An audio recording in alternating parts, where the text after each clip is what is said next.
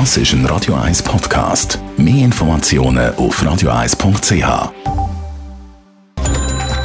Netto. Das Radio 1 Wirtschaftsmagazin für Konsumentinnen und Konsumenten wird Ihnen präsentiert von Blaser Greinicher.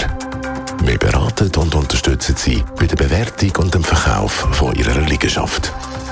blasergreinicher.ch Hannes Dickelmann. Die Schweizer Pensionskassen haben ein schlechtes erstes Halbjahr hinter sich. Das zeigt der zweite Vorsorgereport vom Vergleichsdienst Comparis. Während Performance in den Jahren 19 bis 21 durchschnittlich plus 7,7 Prozent beträgt hat, haben sie in der ersten Hälfte von dem Jahr einen Einbruch von im Schnitt 8,3 Prozent gegeben. Besonders schwache Resultate haben dabei Pensionskassen von staatsnahen Betrieben wie SBB oder Post geliefert, heisst.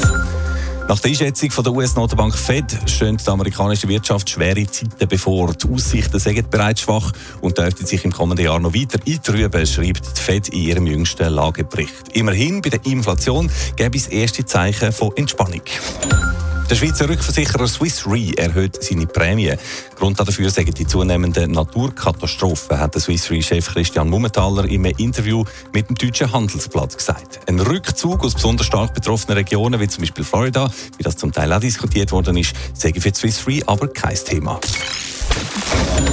Arbeitslosigkeit in der Schweiz verharrt auf sehr tiefem Niveau. Mit 2,0 Prozent ist die Quote im August so tief gewesen wie seit 20 Jahren nicht mehr. Hannes Dickelmann. Ende August sind bei den regionalen Arbeitsvermittlungszentren schweizweit 91.372 Menschen als arbeitslos gemeldet gewesen.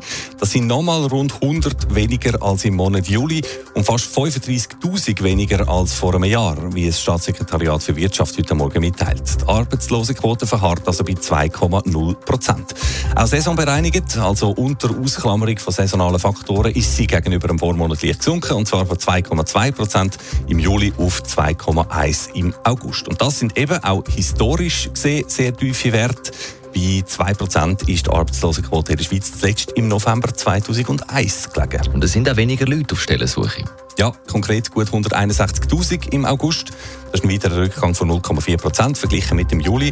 Und wenn man es mit dem August letztes Jahr vergleicht, dann sind es sogar ganze 25 Prozent weniger. Gleichzeitig hat die Zahl der gemeldeten offenen Stellen laut dem SECO weiter zugenommen. Im August konkret um 0,4 Prozent auf neu 68.262. Netto. Das Radio 1 Wirtschaftsmagazin für Konsumentinnen und Konsumenten.